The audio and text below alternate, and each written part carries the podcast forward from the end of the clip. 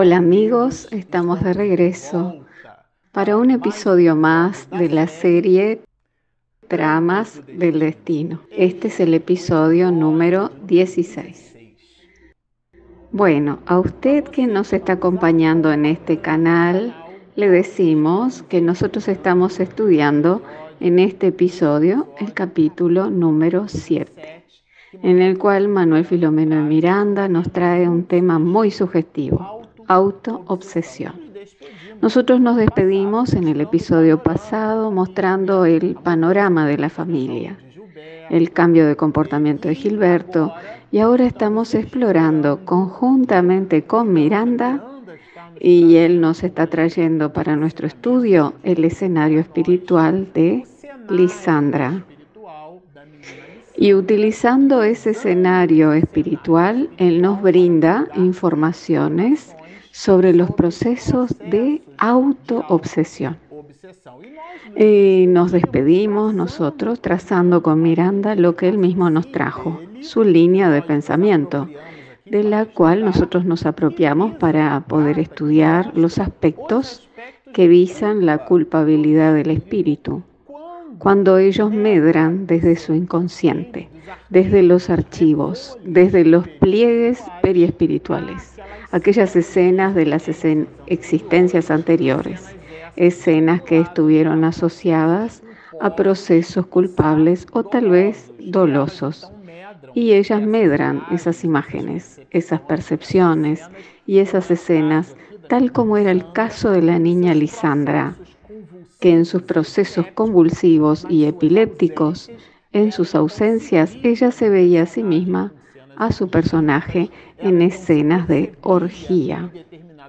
Y se observaba a sí misma en determinadas situaciones y eso en la actual existencia, en su personalidad actual de Lisandra, pasó a esculpirle un proceso de inmensa culpa.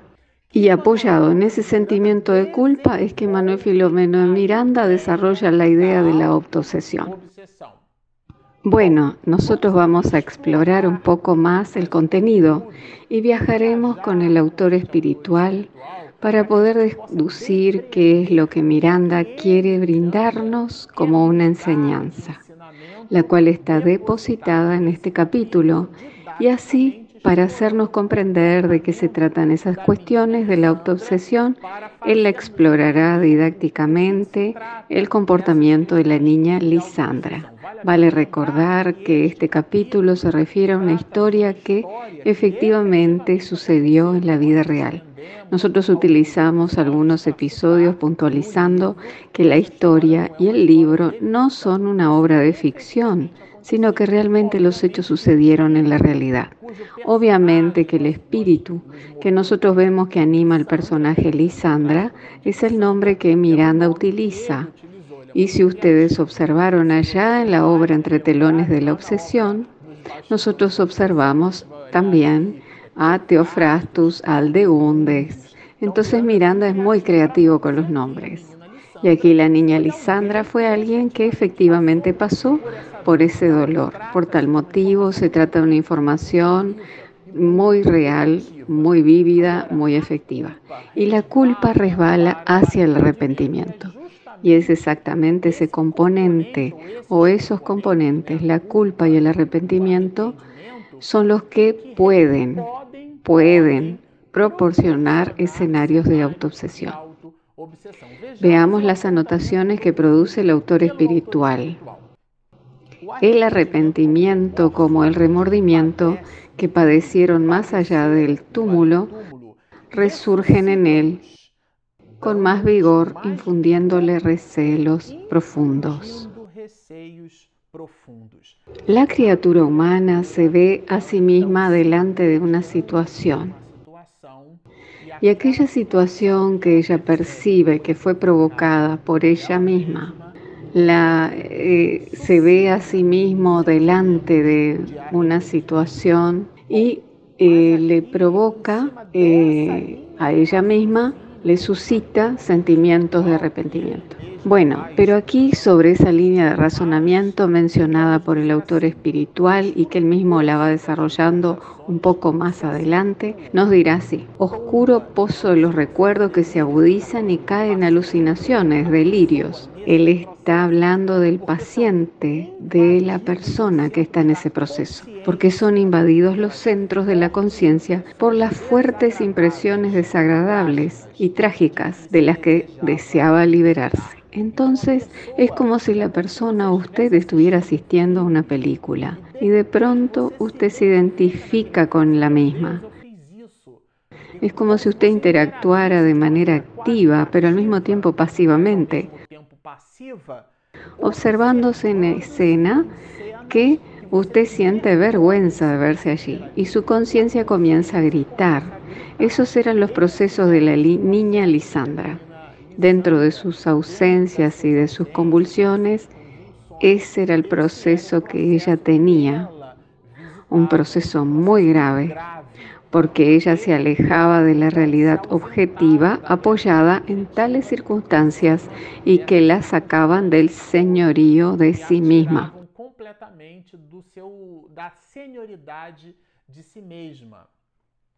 Pero aquí, un poco más adelante, Miranda nos presenta nuevos elementos reflexivos para comprender estos asuntos de la autoobsesión.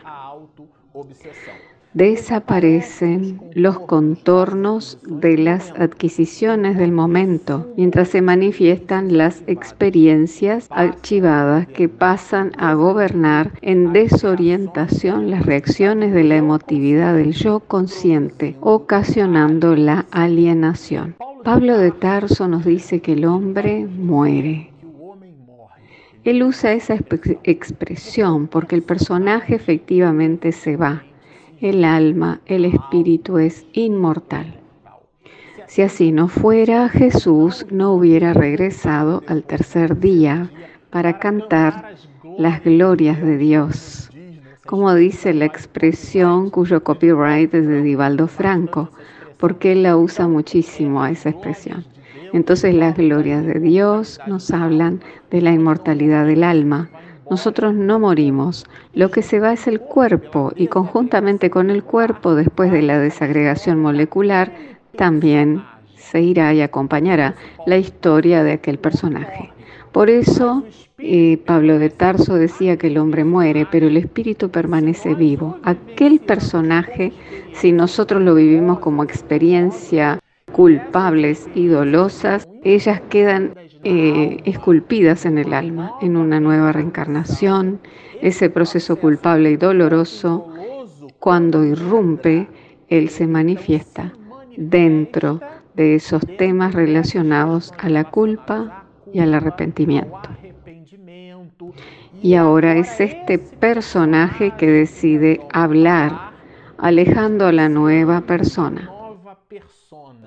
La persona del pasado toma el lugar de la persona actual, porque son vivencias propias. Legión, porque somos muchos. Entonces nosotros somos el resultado de múltiples experiencias y en un determinado movimiento psíquico, aquel personaje, o mejor dicho, aquella historia nuestra vivida en aquel personaje, nos trae a la realidad íntima una relación de culpa y de débito ante la conciencia divina. Cuando el personaje resurge dentro de ese movimiento de arrepentimiento y de culpa, él toma el espacio psíquico de nuestra realidad objetiva. Eso fue lo que le sucedió a Lisandra produciendo, nos dirá Miranda, la alienación. Entonces la criatura humana queda alienada. La niña ya no vive más el personaje Lisandra, sino que ella pasa a vivir su personaje, el de la vida pasada. Y a ese movimiento psíquico Miranda lo denominará alienación. Él incluso profundiza más aún. Eso Miranda nos dirá que en la relación de convivencia, determinados objetos o personas pueden producir un cierto gatillo que disparará o hará eclosionar a ese personaje antiguo. En la obra Cadenas Rotas, nosotros observamos una escena similar a esta. Una niña que está tocando el piano y no haré el spoiler de la obra porque ella ya está disponible en la plataforma Espiritismo Play. La niña de ese libro está tocando el piano y ella irrumpe hacia un proceso obsesivo muy grave, incluso en un proceso de subyugación. El epicentro de aquel libro está relacionado a la subyugación. El epicentro de este capítulo está relacionado a la autoobsesión. Y si fueran dos círculos, el punto concéntrico de ambos, el punto central, el lugar en donde ellos son tangentes entre sí, en donde los procesos de subyugación y los procesos de autoobsesión tienen su punto de intercesión, es en la mente culpable y dolosa de aquel espíritu, que abre así su campo psíquico para que se instalen los procesos obsesivos que nosotros ya los estudiaremos más adelante.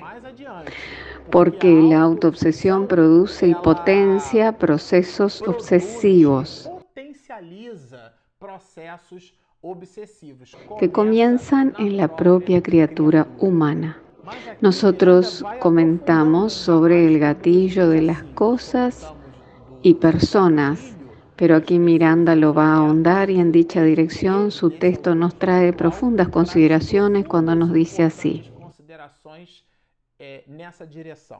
Determinados objetos y personas, acontecimientos e impresiones ocasionalmente producen la asociación de ideas por semejanza, consiguiendo proyectar en la conciencia actual las imágenes correlativas que duermen sepultadas en escondrijos de la memoria extracerebral trayéndolas de regreso. Cuando él habla de la memoria extracerebral, no se está hablando de la vivencia que almacena el espíritu, y aquí es ese mecanismo que Miranda nos trae como representando a lo que él mismo llama autoobsesión. La criatura humana se confronta a sí misma y vive un proceso de alienación porque trae sus vivencias anteriores y psíquicamente no logra rescatarlas. Y Miranda estudiará con nosotros y enseguida lo veremos. Ella tiene mecanismos de postración, de arrepentimiento, pero no se trata de un arrepentimiento positivo, en el sentido de contabilizar los reveses.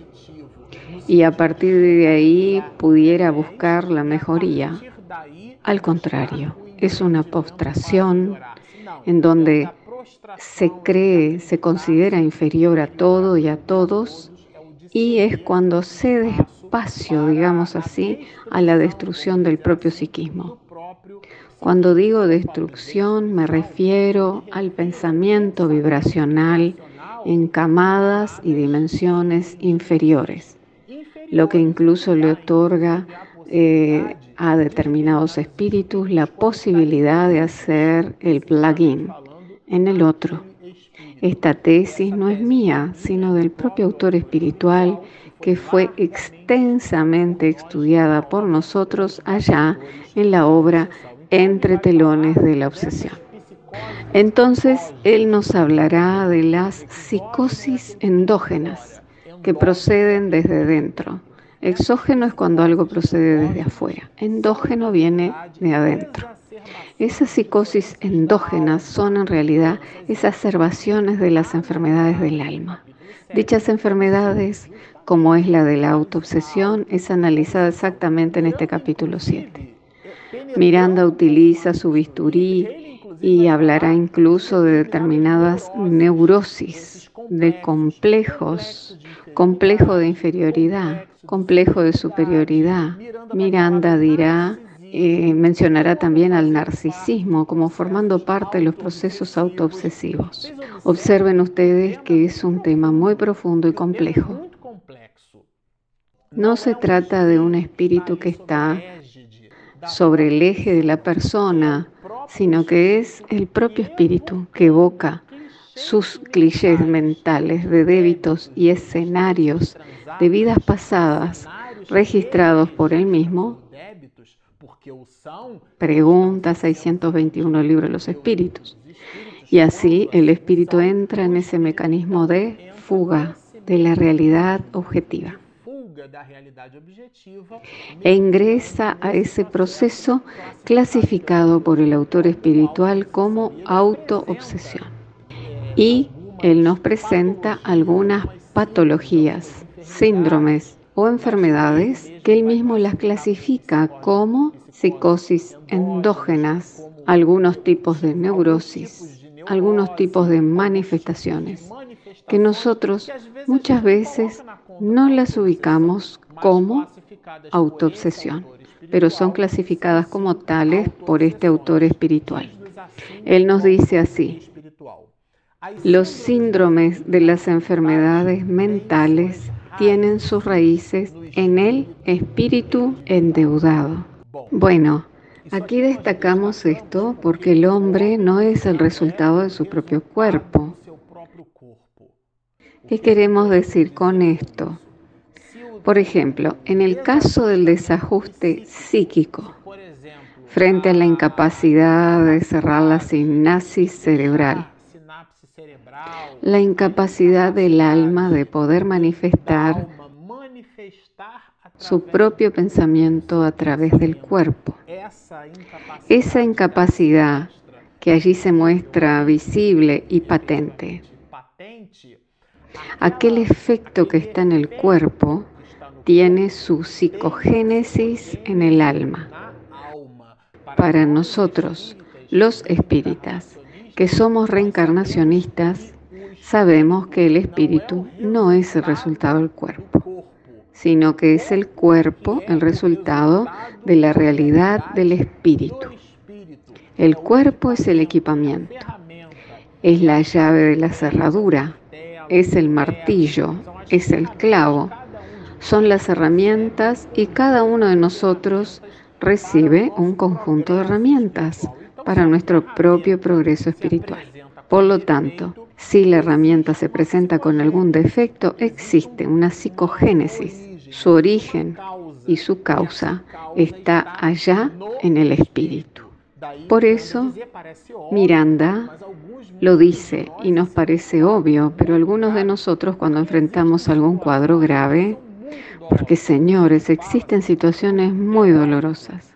Nosotros hablamos en el campo teórico, pero el que, por ejemplo, tiene en la familia algún esquizofrénico, o si alguien tiene en su familia alguna persona que vive esas graves ausencias, como es el ejemplo de aquí, eh, quien experimenta eso, quien convive con ese familiar y necesita cuidarlo, alimentarlo y vive en el campo emocional de esa misma realidad, comprende cómo es este dolor. Entonces muchas veces en la condición de espiritistas es necesario rescatar el concepto. Por muy ardua que sea la realidad, es necesario ubicar a Dios en la posición que Él efectivamente ocupa. Y Miranda nos trae este apunte exactamente aquí cuando nos dice así. Los síndromes de las enfermedades mentales tienen sus raíces en el espíritu endeudado. Y continúa. Tales dolencias son recursos punitivos y reeducadores de que se vale la vida en nombre de la divinidad. ¿Para qué? Para enseñar su justicia y administrar evolución a los que se niegan a vivir dentro de las líneas del amor. Esto aquí es muy bonito, es analizar el asunto desde otra perspectiva. Porque por muy dura que sea una existencia de 20, 30, 40 o 100 años, como fue el caso de nuestro querido Jorge Andrea, que vivió 100 años, por muy duradera que ella parezca, ella es un fragmento ínfimo frente a la eternidad y a las múltiples oportunidades del alma rumbo al infinito. Por eso nosotros necesitamos deducir eso para proveernos del necesario equipamiento espiritual y así poder lidiar con esas dificultades. Pero aquí el autor espiritual, diseñando ese panorama, va a desembocar en Lisandra. Cuando nos dice así, en Lisandra la crisis epiléptica oscilante entre un pequeño y grande mal resultaba del pavor que le inspiraban las reminiscencias culposas, haciéndola huir de la organización somática. Cuando yo leí esto por primera vez, permanecí por mucho tiempo meditándolo, porque en el caso de Lisandra, ella se observa en el escenario en el cual se reconoce a sí misma y así ella decide huir de la realidad objetiva. Y Miranda utiliza esta expresión, huir de la organización somática. O sea que ella decide huir del propio cuerpo físico, produciendo entonces esas ausencias. Esas ausencias aquí son estudiadas por Miranda como un factor que hacían parte de ese proceso de autoobsesión. Y Miranda nos brinda más elementos sobre ello para que podamos comprender qué implicaba todo eso en relación al propio cuerpo y a esas descargas. Nosotros comentamos eh, que el espíritu no es el resultado del cuerpo, sino que el cuerpo es el que manifiesta la condición del espíritu. Y mirando sobre esas cargas energéticas nos dice así. Que são disparadas a partir de toda essa sintomatologia. Elas atuam no Actúan en el encéfalo, interpenetrándolo profundamente. Este producía las convulsiones llevando a la paciente, en este caso, a automatismos psicológicos. Esto aquí es objeto de mucha reflexión, de mucho estudio. Entonces, las vivencias, los clichés mentales que percibía Lisandra y se observaba a sí misma dentro de ellos, le disparaban lo que aquí nos dice Miranda, cargas energéticas. Y estas inundaban la realidad del cuerpo físico de la niña Lisandra, actuando en el encéfalo y producían así las convulsiones y estas generaban los automatismos psicológicos esas ausencias, otorgándole a la niña un cuadro realmente de manifestación muy dolorosa. Porque aquí en el texto está presentado en forma sofisticada, pero nosotros nos podemos imaginar cuán dolorosa era la situación. Miranda continúa sus observaciones el espíritu viciado e indolente persistía en cultivar su propia infelicidad y su pesimismo, dejándose sufrir parasitariamente y ensayando el intercambio con los enemigos desencarnados. Aquí él ya comienza a penetrar en otro aspecto que gira en torno a las cuestiones de la autoobsesión, que es la obsesión propiamente dicha que nosotros lo comentamos al iniciar el episodio pasado. Pero todo esto lo dejaremos para dinamizarlo en el próximo episodio. Como ustedes lo observan, se trata de un libro simplemente maravilloso. Y siempre al finalizar el episodio nosotros hacemos la invitación porque si usted aún no se inscribió, por favor hágalo. Espiritismo en Mediunidades. Allí hay una campanita que cuando usted la selecciona, al momento que mi esposa Regina haga la cuidadosa edición, al subirla usted recibirá la notificación inédita. Y nosotros también tenemos nuestro app gratuito, disponible tanto en Google Play como en Apple Store. Está hecha la invitación. Descargue nuestro app, inscríbase en nuestro canal, síganos y mucha paz.